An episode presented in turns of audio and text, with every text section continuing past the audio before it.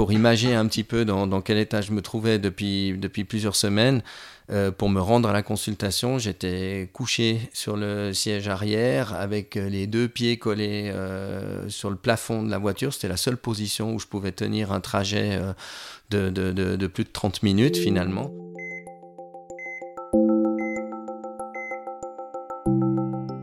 On a tendance à l'imaginer un peu linéaire. On est, on vit, on meurt. Mais dans ce grand intervalle qu'on appelle la vie, le chemin n'a rien de rectiligne. On aime, on pleure, on trébuche, on se relève, on bifurque, on affronte, on rit, on apprend. Sur cette route sinueuse, notre seul véhicule, c'est lui, notre corps. Celui qui nous porte et nous déploie, celui qui nous permet des exploits, que ce soit de donner la vie ou de gravir l'Everest. Mais parfois, sa santé s'enraye et elle vacille. C'est alors que s'ouvrent une ou plusieurs parenthèses, entre lesquelles il va falloir l'écouter, comprendre les mots qui l'affaiblissent, les traiter ou apprendre à vivre avec, mais quoi qu'il arrive, un peu autrement que sans. Un sentier sinueux qui surgit au milieu de la route et sur lequel on vous emmène avec nous dans ce podcast.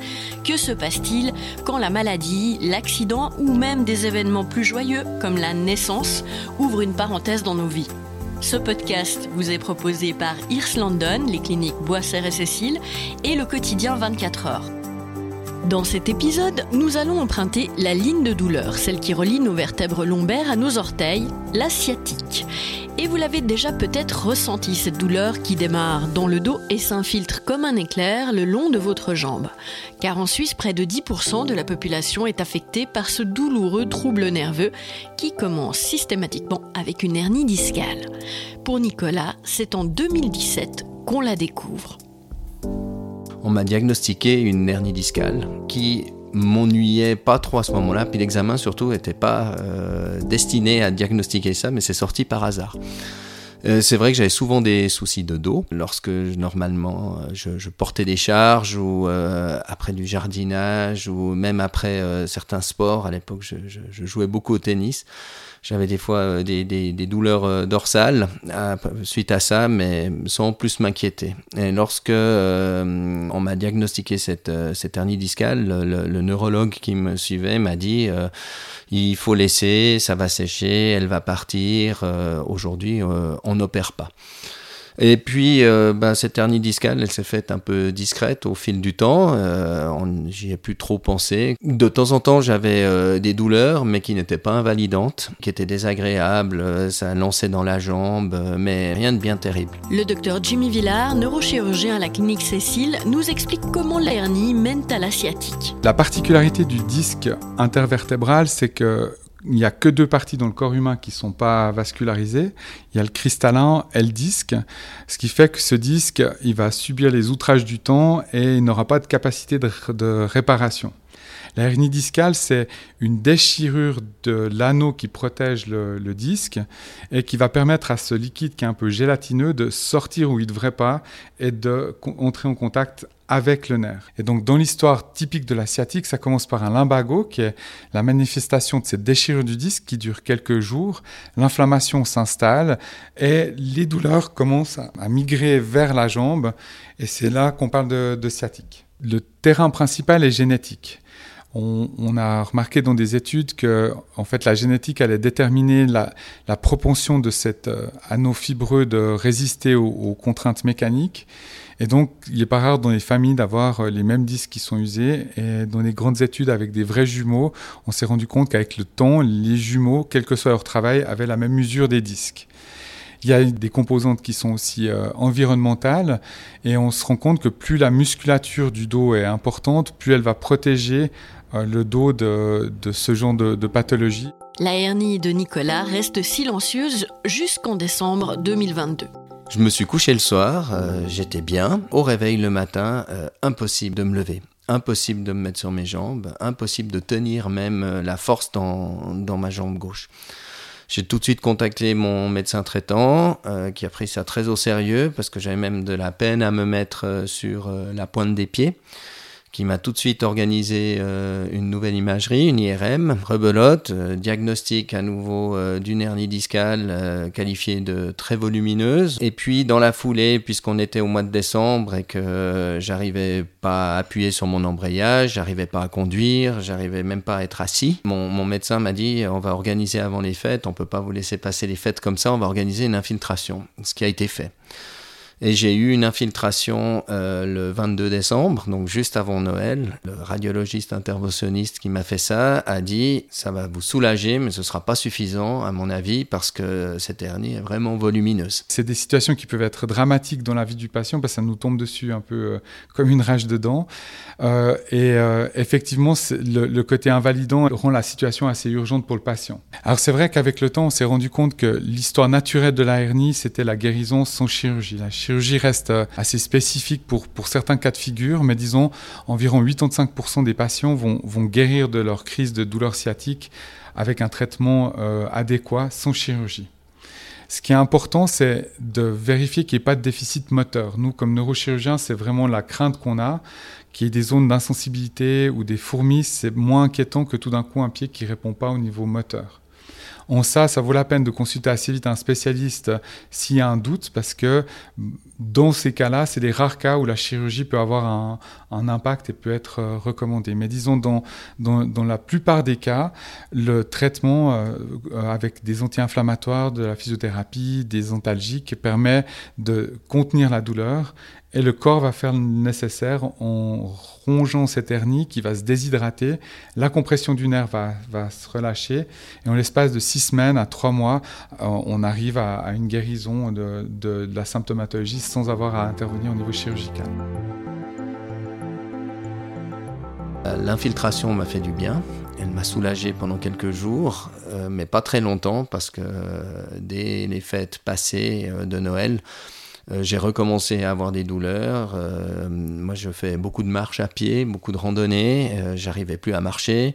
J'arrivais plus à attacher mes lacets. J'arrivais toujours pas à conduire. vraiment, le mouvement d'appui sur, sur mon embrayage était, était impossible, puisque c'était du côté gauche. Et puis, début janvier, j'ai refait un point de situation avec mon médecin pour lui dire écoutez, ça va pas du tout. Et euh, il m'a dit alors, euh, il faut que vous alliez consulter un, un spécialiste pour imaginer un petit peu dans, dans, quel état je me trouvais depuis, depuis plusieurs semaines. Euh, pour me rendre à la consultation, j'étais couché sur le siège arrière avec les deux pieds collés euh, sur le plafond de la voiture. C'était la seule position où je pouvais tenir un trajet de, plus de 30 minutes finalement.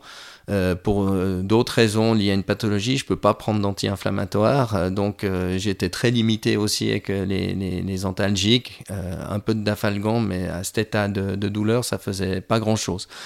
Donc je suis arrivé à la consultation, euh, deux, trois, euh, deux, trois mouvements faits par le, le, le, neurochirurgien et très vite euh, il est arrivé à la conclusion que l'infiltration, donc n'ayant pas porté les fruits qui étaient escomptés, qu'il fallait en venir à l'opération. Au niveau des nuits, euh, ça dépendait. Euh, certaines positions, euh, elles lançaient énormément et puis me, me, me réveillaient. Lors de la consultation, euh, le, le, le, neurochirurgien m'a donné quelques conseils où je devais placer des coussins, quelles étaient les positions qui me permettaient de soulager, ce qui m'a aidé en fait de, de, de patienter jusqu'à jusqu'à la date fatidique de, de l'intervention.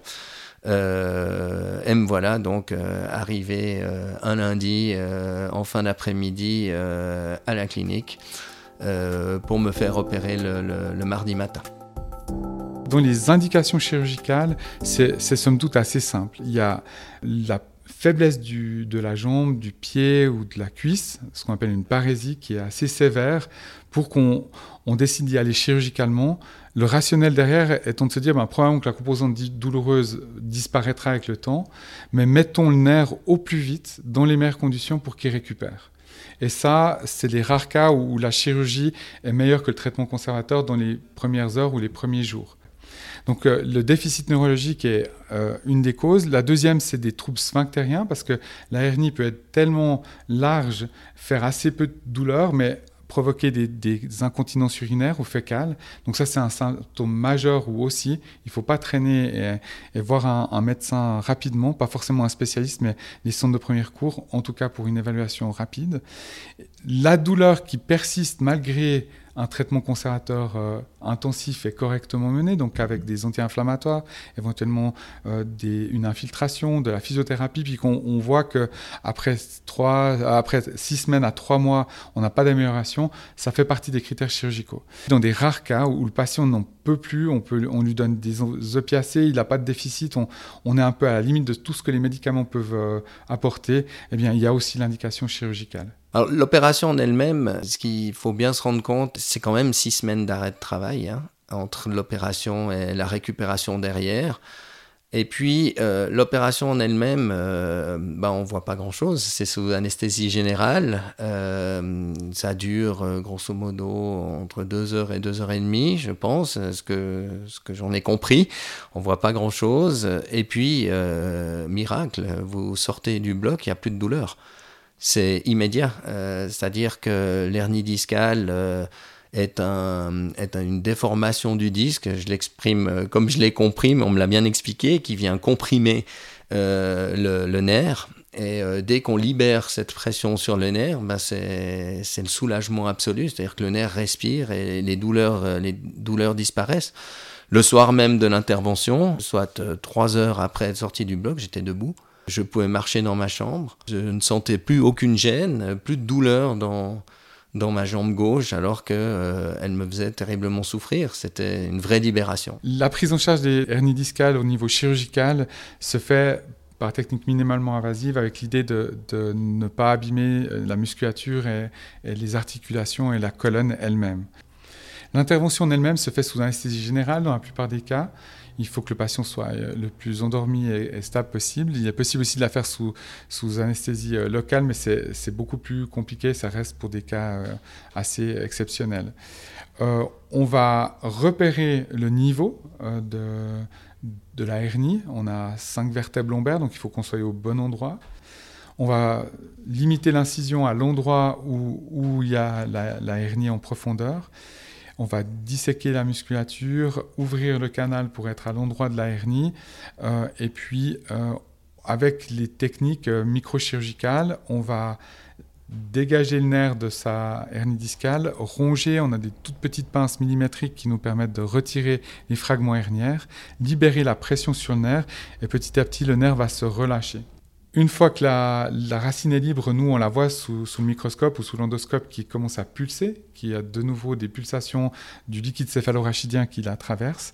Et, on va faire ce qu'on appelle l'hémostase, donc éviter qu'il y ait du sang qui soit en contact parce qu'on est dans des espaces très restreints. Donc même un, petit poids de sang peut faire des douleurs horribles en post-opératoire. Donc c'est quelque chose où on doit être très méticuleux. On ferme la peau des muscles, on ferme la peau et puis le patient est réveillé. Et comme pour toutes les interventions, le risque zéro n'existe pas, mais il est tout de même limité. Il y a une misconception assez importante chez, chez les gens, c'est qu'il n'y a, a plus de moelle épinière au niveau lombaire. C'est-à-dire que le nouveau-né a sa moelle épinière tout en bas, mais le squelette va grandir plus vite que la partie neurologique et petit à petit cette moelle épinière va migrer euh, pour se retrouver à la jonction entre le thorax et la colonne lombaire à l'âge adulte. Ce qui fait que les conséquences d'une opération d'hernie discale au niveau cervical ou au niveau lombaire sont drastiquement différentes. Au niveau lombaire, on n'a pas la moelle épinière, donc on a beaucoup moins de risques d'avoir des problématiques de paraplégie ou autres. C'est vraiment anecdotique. Les risques de l'opération, ils sont essentiellement triples. Il y a deux risques qui sont non spécifiques. C'est le risque d'infection, parce que la peau, c'est notre barrière contre les infections, et on va devoir ouvrir cette barrière. C'est pour ça que durant l'opération, on va donner des antibiotiques. Le deuxième risque, c'est que comme on travaille dans un espace confiné, on n'est pas comme dans un ventre où on peut le gonfler avec du gaz, tout est très serré, on crée l'espace pour aller enlever cette hernie discale, eh bien un hématome de la taille d'un petit pois peut suffire à être aussi gros qu'une hernie et faire aussi mal qu'une hernie. Donc l'hématome, c'est une, vraie complication. Cette complication-là, on, la voit dans les premières 24-48 heures, raison pour laquelle on a tendance à hospitaliser les patients qu'on opère pour qu'ils soient sur place. Les infirmières ont l'habitude des symptômes et du coup, on, peut réagir assez vite. Et le dernier risque, c'est que comme les nerfs, euh, on va les manipuler, on va devoir décoller à certains moments la, la hernie discale du nerf, on peut faire ce qu'on appelle une brèche, donc un trou dans le sac que contient le nerf. Et on le voit tout de suite, quel que soit le moyen d'opérer qu'on utilise, parce qu'il y a du liquide qui sort du nerf, c'est le liquide céphalorachidien. Et on va, nous, ben, comme euh, chirurgien du dos, réparer cette brèche. Ça prolonge de quelques minutes l'opération, c'est pas dramatique mais c'est un des risques de, cette opération. Ce risque, si la suture n'est pas parfaitement étanche, le patient peut avoir des maux de tête importants quelques semaines après l'opération, c'est pour ça qu'on informe le patient si tout d'un coup il y a une brèche pendant la chirurgie. Ces trois risques-là, ils sont de l'ordre d'à peu près 2,5% selon la littérature, sachant qu'il n'y a pas de risque irréversible comme la, comme euh, la paraplégie. Et c'est pour ça aussi qu'à un moment, si on voit que le traitement conservateur échoue, qu'il y a déficit neurologique, eh bien, ben, la mise en ballon de ces 2 ou 3% de risque par rapport aux 95-97% de patients qui sont très bien à 3 mois, ben, fait qu'on a tendance à proposer la chirurgie. Le sentiment, c'est une victoire incroyable, c'est de se dire, euh, ben, lorsqu'il y a une intervention chirurgicale, il y a toujours un risque, il faut peser le pour et le contre. Mais euh, moi, c'était juste la libération totale où je me suis dit, mais euh, c'est une fois que je l'ai fait, que je l'ai eu fait, que je me suis rendu compte qu'elle me pourrissait la vie depuis des années, cette hernie discale. Parce que entre le avant et le après, je suis, je suis un autre homme au niveau de, de, ma mobilité. Je suis un autre homme au niveau des mouvements que je peux faire. Euh, je suis beaucoup plus fluide. J'ai plus du tout de douleur je, me sens euh, beaucoup, beaucoup plus simple pour moi de me baisser, d'attacher mes lacets, de vivre au quotidien. Et, tout ça, avant, euh, il y avait une gêne, et puis on s'écoute pas beaucoup, puis on se dit, ah, c'est un peu mal, c'est pas grave, on verra plus tard. On a mieux à faire que d'aller euh, consulter des spécialistes. Mais alors là, il a fallu, malheureusement, je dirais, attendre cette casse, cette crise aiguë, qui m'a vraiment invalidé pendant, pendant plus de deux mois pour que je prenne conscience que, ben oui, j'avais ce, problème qui, qui, traînait depuis 2017, euh, voire avant. Et euh, il faut vraiment avoir vécu l'après pour se rendre compte qu'avant, j'étais pas invalidé, mais j'étais vraiment ennuyé au quotidien euh, dans mes mouvements. Au niveau des douleurs post-opératoires, il y a eu très peu de choses. Alors, euh, j'ai eu quand même quelques douleurs au niveau du nerf parce que l'hernie discale était assez volumineuse et puis euh, il a fallu euh, trifouiller un peu dans le nerf pour bien, pour bien l'extraire. Donc c'est juste soigné avec deux jours de cortisone. Les douleurs ont complètement disparu et depuis plus, plus du tout de douleurs petit peu de gratouillement au niveau de la cicatrice. Donc l'incision, euh, on voit presque rien. C'est une, une, petite balafre de 3 cm de large. Donc autant dire euh, rien du tout sur le bas du dos. Et euh, après 3-4 semaines, on peut commencer à planifier une vraie rééducation avec de la physiothérapie. Donc, ce qu'il faut savoir, c'est que tout de suite après l'opération, le lendemain, j'avais déjà un physio euh, de, la clinique qui était là pour euh, débuter les premiers exercices les premiers exercices, toujours retrouver une mobilité au niveau des lombaires, euh, travailler des exercices très doux à faire euh, coucher, mais des exercices dont on, je devais augmenter les, les séries chaque semaine euh, pendant les quatre premières semaines. Donc là, il faut faire très attention. C'est vrai, on sent, c'est très fragile. On n'a plus de douleur, mais faut, faut pas faire le, le, fou. Dès que on fait un faux mouvement, ben, on, on ressent que ça tire, on ressent que c'est encore quelque chose qui est, qui est sensible, mais c'est des douleurs qu'on génère. Pas des douleurs qui existent. Et puis, euh, après quatre semaines, j'ai pu commencer la physiothérapie. Et puis, euh, là aussi, bon, on rapprend les bons mouvements, on voit tout ce qu'on fait de faux euh, depuis toujours. moi, j'ai 50 ans, je pense que ça fait 50 ans que je porte faux. Ça fait 50 ans que je fais tout faux quand je me baisse. Ça fait 50 ans que je ne sais pas soulever une caisse de quelque chose du sol pour la mettre dans mon coffre. Enfin, voilà. Et puis, on, on, réapprend ça, on réapprend comment on fait pour, pour gainer, en fait, toute la musculature profonde, les dorsaux euh, les abdominaux. Euh, je me réjouis de l'été d'avoir des belles plaques de chocolat exhibées parce que euh, finalement je gagne tout le temps. Non, ça se voit pas. C'est plus pour rigoler. Mais je veux dire, on apprend à gainer, on apprend à gainer avant de soulever un poids. Et, vraiment, là maintenant, j'ai eu cette intervention. ça fait ça fait trois mois.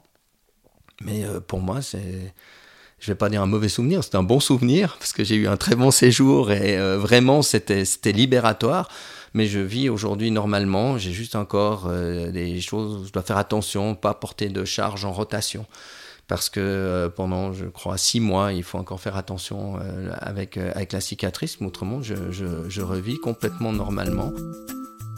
Alors, le patient recevra durant son séjour hospitalier une, instruction par nos collègues physiothérapeutes qui, qui lui apprendront à, à, fonctionner avec la blessure qu'on lui a faite euh, chirurgicale. On a des patients qui d'emblée vont bien, qui vont pouvoir recourir, refaire du sport assez rapidement.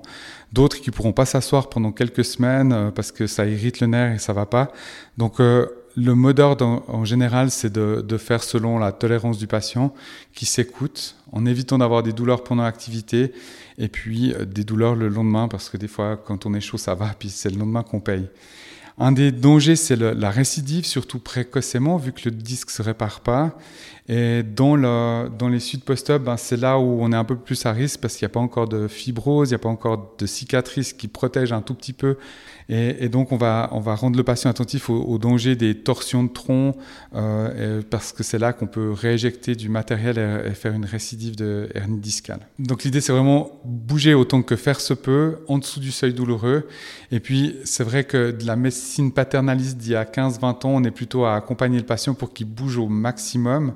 Euh, parce que ben, de nouveau un dos qui bouge c'est un dos qui va bien et puis on veut pas surtout pas que la musculature se déconditionne et que le patient reste alité et puis perde du muscle qui sera dur à regagner puis la porte ouverte à des lombalgies à, plein d'autres choses. La prévention c'est le grand le grand chapitre et, et, c'est une grosse partie de notre activité comme spécialiste du dos parce que effectivement dans, dans un cas où on a eu un problème où on a mal au dos la réponse la plus efficace c'est d'adapter la musculature à l'usure du temps. C'est-à-dire que si on regarde les colonnes cervicales, à partir de l'âge de 20 ans, tout le monde a de l'arthrose. À partir de l'âge de 40 ans, on est assez égaux, on a tous de l'arthrose lombaire.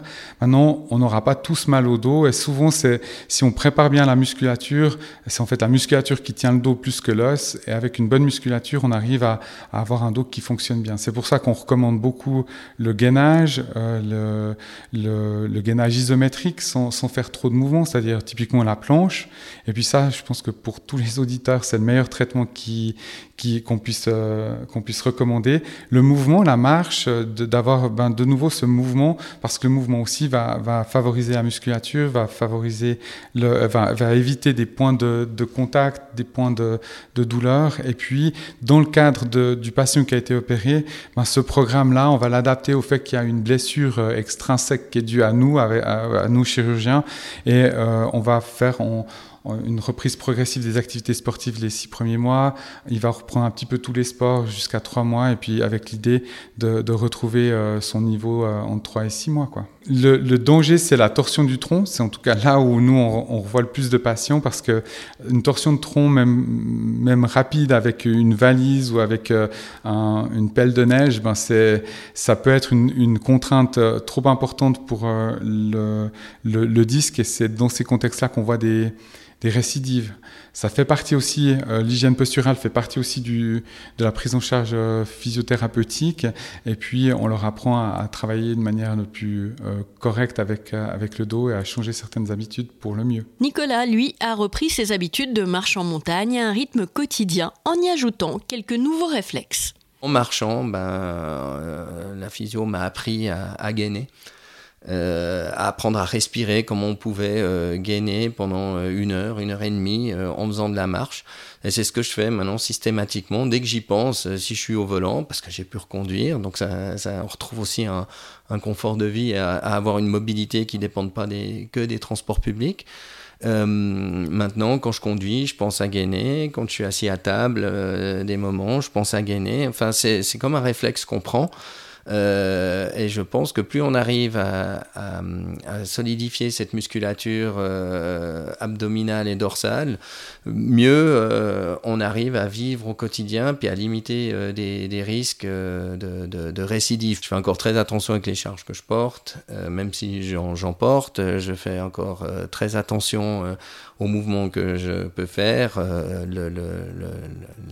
Plantage des plantons et des fleurs cette année, c'est ma femme et mes enfants qui les ont fait. Je, me suis libéré de cette tâche j'étais celui qui donnait les instructions, ce qui n'est pas plus désagréable non plus. Merci d'avoir écouté cet épisode d'Entre parenthèses. Vous trouverez des informations sur l'asiatique en lien dans le descriptif de cet épisode. Et si vous avez aimé, n'oubliez pas de mettre 5 étoiles et un commentaire sur votre application d'écoute préférée pour donner de la visibilité à ce podcast. Et surtout, n'hésitez pas, partagez-le et parlez-en autour de vous. Et nous, on se retrouve dans un mois.